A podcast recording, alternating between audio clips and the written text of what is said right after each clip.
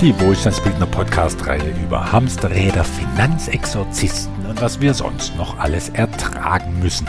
Kapitel 4. Wenn Träume im Finanzamt enden. Zum vorletzten Podcast Nummer 21, als es um Kompromisslosigkeit und dieses Zauberwort des ersten Gedankens ging, da hat mir ein Christian geschrieben, ein mir bis dahin unbekannter Hörer im Alter von 56 Jahren. Und der schreibt, Andreas, deine finanzielle Realität ist halt eine andere als die eines Durchschnittsverdieners. Denn nur die Gedanken und Aktionen zu akzeptieren, die einem gerade genehm sind, ja, das muss man sich erstmal leisten können. Da sage ich, stimmt genau. Das muss man sich leisten können. Darum geht's in diesem ganzen Wohlstandsbildungsding hier. Es geht um das Bewusstsein, dass dieser Zustand des sich leisten Könnens nicht die Ursache für ein Leben nach Wunsch ist, sondern die Folge von viel früheren Entscheidungen. Die Folge von stiftenden Gedanken, die sich nicht klein geschrumpft haben durch Sorge, Angst und Glaubenssätze, die man mal besser bei den Eltern oder den gutmeinenden Kumpels hätte lassen sollen. Oder die Folge einer Anspruchshaltung, die nicht zu schnell genügsam ist, sondern nicht müde wird zu fragen, aha, und war's das jetzt? Ist das durchschnittliche Einkommen eines Deutschen auch für mich die Norm? Oder das durchschnittliche Einkommen der fünf Menschen, mit denen ich mich am meisten umgebe? Oder geht da noch mehr? Die wenigsten wollen der Tatsache ins Auge blicken, dass ein beengter Zustand von heute seine Ursache in viel früheren, wahrscheinlich einschränkenden Gedanken hat. Oder, was häufiger der Fall ist, gerade bei Finanzdingen, dass gar nichts gedacht wurde. Ja, so kann natürlich kein Leben entstehen, in dem man sich vieles leisten kann. Und nicht nur den Gedanken, der sich am besten anfühlt. Ein Beispiel dazu. Die heute 50-Jährigen, die ahnen, dass sie in 20 Jahren ein echtes Geldproblem bekommen könnten mit ihrem Vertrauen auf die staatliche Rente, die geben normalerweise zu, dass sie 25 Jahre früher alles im Kopf hatten, nur nicht das Thema Vermögensaufbau. Von klein auf getrimmt auf Schule, Ausbildung, Beruf, ja, und dann Familie. Ja, da war nie Platz im Kopf für die Idee, sich um Strategien zu kümmern, die einem ohne viel Aufwand größere Geldmengen aufbaut. Das war einfach nicht wichtig. Man lebt im Jetzt mit all seinen Sorgen und Genüssen und an ein größeres Zukunftsbild denken die wenigsten, solange es ihnen einigermaßen gut geht. Und wenn es ihnen schlecht geht, haben sie schon gar keinen Nerv, sich um die Zukunft zu kümmern. Ich selbst übrigens kreide mir diesen Mangel an Weitsicht am meisten an.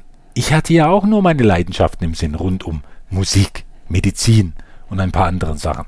Und dachte ich, ja toll, so geht das Leben immer weiter. Geld war ganz weit weg.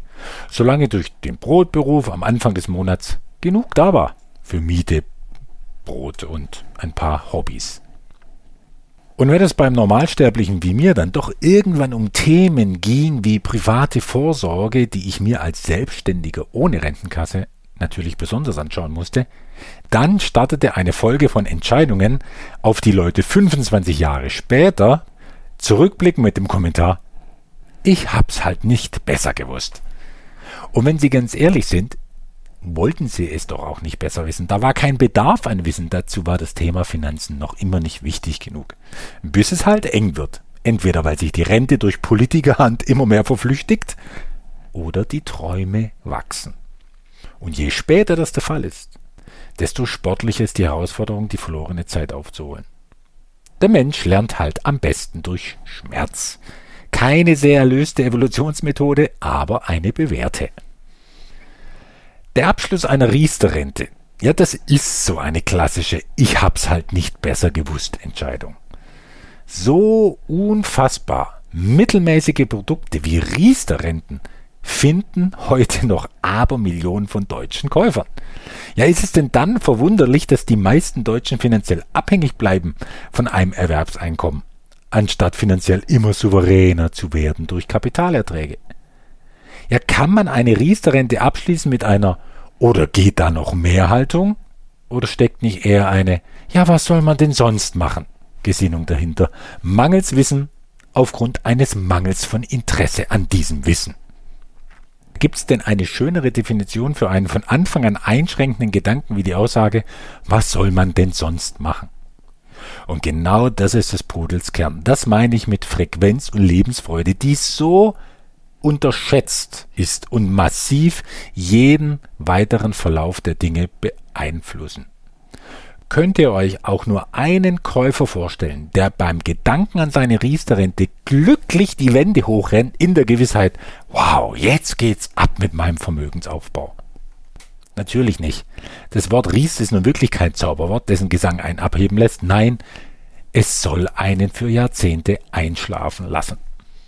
Riester-Rente, dieser Nachfolger von Lebensversicherungen, als die sich nicht mehr ganz so gut verkauft haben, das ist ja schon mit dem ersten Gedanken eine einzige Einschränkung gewesen. Ein Vollkompromiss mit der heimlichen Hoffnung, oh ja, durch staatliche Bezuschussung auf einen guten Schnitt zu kommen. Und so viele haben sich mit diesem Kompromiss zufrieden gegeben. Bewusst oder unwissentlich, egal, die Verantwortung liegt immer bei einem selbst. Und das mit einem Produkt, das so offensichtlich Millionen Verlierer hervorbringen wird, aber das nur zwei Sieger hat. Und das ist die Finanzindustrie und der deutsche Staat. Zum Glück gibt es mittlerweile immer weniger, die verlieren und langsam immer mehr, die die Glaubenssätze und Produkte der letzten 30 Jahre in Frage stellen, weil sie schlicht das Problem nicht lösen. Und die wachen auf, was für die Politik schlecht ist, aber gut fürs eigene Denken. Vielleicht liegt es am Minuszins an überall steigenden Mieten, explodierenden Häuserpreisen, Gebühren und Kosten, obwohl uns ständig was anderes erzählt wird mit Inflationsrate, steigenden Steuern. Oder man wacht auf, was, wie ich finde, das konstruktivste Aufwachen ist, weil man irgendwann einfach mehr vom Leben erwartet. Dann, ja, dann wird ein in unserer Gesellschaft so weit verbreiteter Kompromiss hinterfragt, nämlich irgendetwas tun zu müssen, was man nicht mag, das nennt man dann auch Beruf, beziehungsweise irgendetwas nicht tun zu können, was man mag. Das nennt man dann Traum. Und das alles, weil zu wenig Geld da ist. Und ist zu wenig Geld da und man trägt den weit verbreiteten Glaubenssatz in sich, dass erstens Geld verdienen etwas mit Arbeit zu tun hat und zweitens, dass man es nicht verdient hat, viel Geld zu verdienen, ausschließlich mit Dingen, die einem ausschließlich Spaß machen, ja dann manövrieren sich Millionen von Menschen hinein in einen oft lebenslänglichen Kompromiss, nämlich in einen Beruf, für den sie ihre Lebenszeit opfern nur für Geld. Und wer denkt, ich übertreibe jetzt, der möge sich Folgendes vergegenwärtigen. Über 80 Prozent der heutigen Erwerbstätigen würden ihrem Job nicht nachgehen, wenn Geld in ihrem Leben keine Rolle spielen würde. Über 60 Prozent haben innerlich eh schon gekündigt leben aber einen Dauerkompromiss mit einem Hamsterrad, das meistens anderen die Taschen füllt. Und das nennt man auch Angestellten-Dasein. Wie anders ist es zu erklären, dass die Fachhochschulen mit Kursen, die Finanzbeamte ausbilden, ja Finanzbeamte, dass diese Kurse von Jahr zu Jahr mehr ausgebucht sind. Dort landen, ich würde ja eher sagen, da stranden, junge und nicht mehr so junge Menschen, die alle mal Träume hatten die vielleicht sogar mal kleine Unternehmen gegründet haben, die richtig was bewegen wollten und dafür begeistert eingestanden sind, bis es halt zu unsicher, stürmisch, anstrengend oder einfach finanziell zu schwierig geworden ist. Bis sie gemerkt haben, dass Unternehmertum hart sein kann und unberechenbar. Nicht nur in Pandemien, und dass Unternehmertum nicht die größte Lobby hat bei den nun wahrlich lobbyhörigen deutschen Politikern. Und Scheitern, eine Insolvenz, oder welches Ende auch immer eine zuerst tolle Idee erleidet, ja, das hat ja bei uns Deutschen etwas Anrüchiges. Das hat sowas von Versagen. Das hat was von du warst halt nicht gut genug oder noch schlimmer, hast nicht seriös gewirtschaftet. Und alle Träume lösen sich in Luft auf, die Frequenz ist im Keller, das Leben ist halt kein Wunschkonzert. Unter den Spitzenpolitikern hat das Christian Lindner am Dreikönigstag 2021 in zwei ernüchternde und leider so wahre Vokabeln gepackt. Deutschland sei kein fortschrittsfreundliches und unternehmerfreundliches Land mehr. Er hätte auch sagen können, Deutschland ist kein Land mehr, das Menschen zu ihrer größten Vision von sich selbst anregt und diese Menschen dabei unterstützt, mit ihren Talenten und Interessen Erfolg und Reich, also wirklich erfolgreich zu werden. Ja, was macht die Generation mit Jahrgang 2000 und folgende, wenn sie merkt, dass wir insgesamt echt windigen Zeiten entgegensegeln. Natürlich auch wegen des Geldsystems, jahrzehntelangem Reformstaus, hemmungsloser Schuldenpolitik und dem Verlust aller finanziellen Vernunft in Pandemiezeiten. Was machen diese Generationen dann? Sie wollen Finanzbeamte werden. Boah, Potzblitz. Und fragt man sie jetzt nach ihren Träumen, die einst den Himmel durchbohrt haben. Jetzt sind Familie, eigenes Haus, Hund und ein sicheres Einkommen der Frequenz höchster Gefühle. In einer sich rasend schnell drehenden Welt ist Sicherheit das schon mit dem ersten Wort zu Ende erzählte Abenteuer dieser Menschen. Also wer etwas sucht, was ihn traurig machen könnte, ja bitte, der wird hier ganz schön fündig. Wie anders sähe sie aus? Die Risikobereitschaft, die Lust am Erschaffen und vielleicht auch am Scheitern, um das machtvolle Gefühl zu erfahren, wieder aufzustehen. Wie anders sähe das aus, wenn diese jungen Menschen wüssten, dass sie ihr Wohn und ihr Essen nicht verdienen müssten, weil immer genug Geld da ist. Und dass sie nicht als Ultrakompromiss in den Schoß von Vater Staat flüchten müssten, in dieses lauwarmige, muffige, anti-innovative, überbürokratisierte Umfeld, einfach weil immer genug Geld da ist. Und dass sie nicht ein Leben im chronischen Mittelmaß leben müssten, das doch einst zur Entfaltung drängte, einfach weil immer genug Geld da ist. Ich rede ja nicht von einem bedingungslosen Grundeinkommen, das vom Staat abhängig macht. Ich rede von der wirtschaftlichen Absicherung, die man sich selbst aufgebaut hat, um eben nicht von Arbeit und Staat abhängig zu sein. Mich erinnert das an Prostitution, wenn Menschen aufgrund von Geldmangel ständig Dinge tun, um an Geld ranzukommen. Ich weiß, das klingt jetzt hart. Bei den besagten 80 Prozent nennt man das Beruf, bei dem die Leute zwar nicht ihre Körper verkaufen, aber jeden Tag ein Stück ihrer Seele. Und bei diesem Seelenverkauf auch jeden Tag ein bisschen mehr die eigenen Potenziale verleugnen.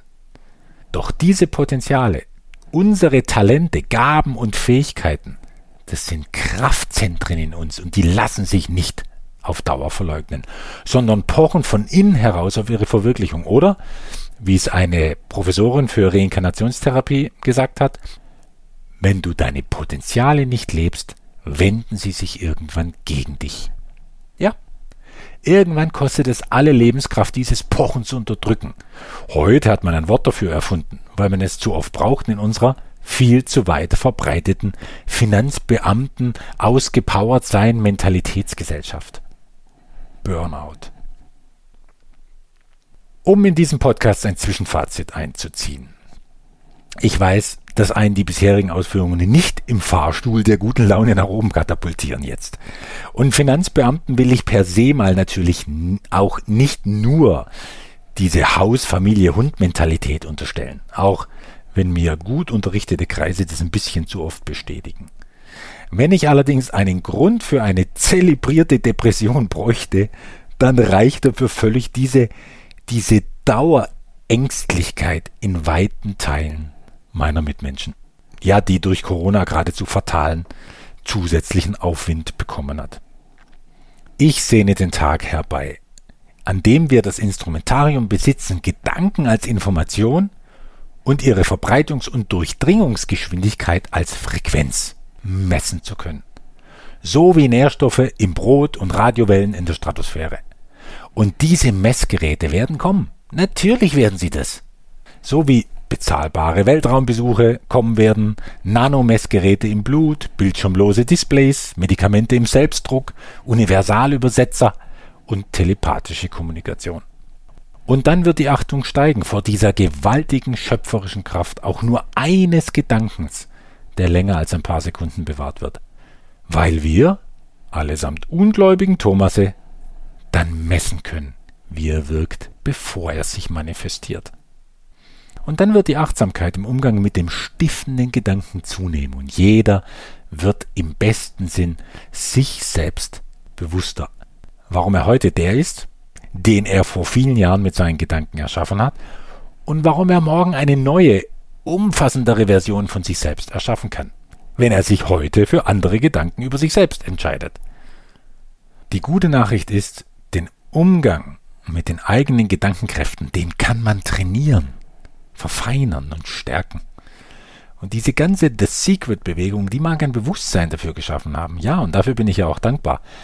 Aber selbst die nachfolgende Literatur hat mir nicht stimmig und mit einem Plan, also mit einem duplizierbaren Vorgehen gezeigt, was denn jetzt wirklich funktioniert. Und diese Lücke ist für mich ein Forschungsthema geworden und niemand, der mit mir zu tun hat, könnte das übersehen. Um diese Lücke zuvorderst für mich selbst aufzufüllen, bin ich so vorgegangen, wie bei der Entwicklung der Säulenstrategie. Ich habe die Rituale und Gewohnheiten, Denk- und Sprachmuster und die Techniken studiert, die sehr vermögende Menschen, oft nur unbewusst, aber allemal gekonnt, anwenden. Wohlgemerkt habe ich mir nur sympathische, reiche Menschen zum Vorbild genommen.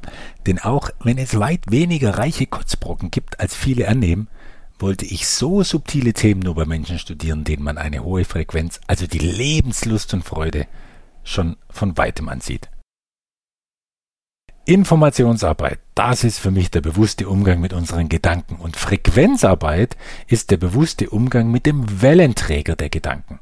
Und für beides ist in uns ein so kluges und einfaches Feedback-System angelegt, dass es ein Jammer ist, so wenig Menschen damit arbeiten zu sehen.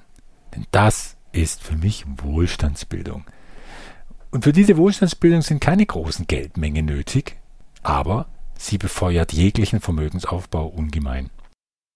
Das ist Wohlstandsbildung, die jede Ebene des Lebens reicher macht, nicht nur die finanzielle.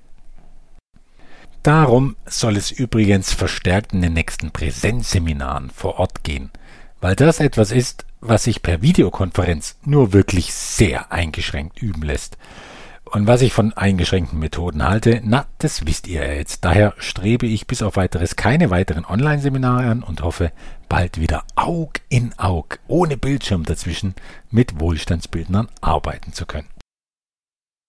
Geld und der Aufbau von Geldmengen wird dabei natürlich noch lange eine große Rolle spielen, denn Geld wird sich erst dann abschaffen, wenn sich die Menschheit darüber einig ist, dass Mangeldenken auf so einem reichen Planeten wie dem unseren nun nicht gerade Ausdruck höherer Evolution und Kultur ist.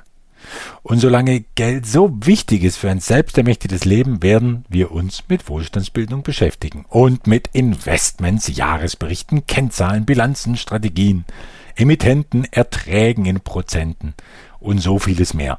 Doch wir werden nicht vergessen, dass all das nicht die Ursache für erfolgreichen Vermögensaufbau ist, sondern nur die Folge von Gedanken, die ohne Selbstbeschränkung all das durchleuchten, durchdringen und entwickeln.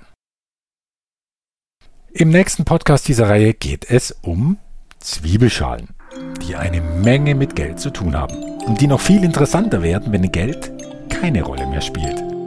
Und es geht um die Würdigung einer Erkenntnis, die unser hessischer Großmeister Goethe längst in goldene Worte gegossen hat. Höchste Zeit, sie ganz praktisch zu nutzen. Bis dahin, Salü.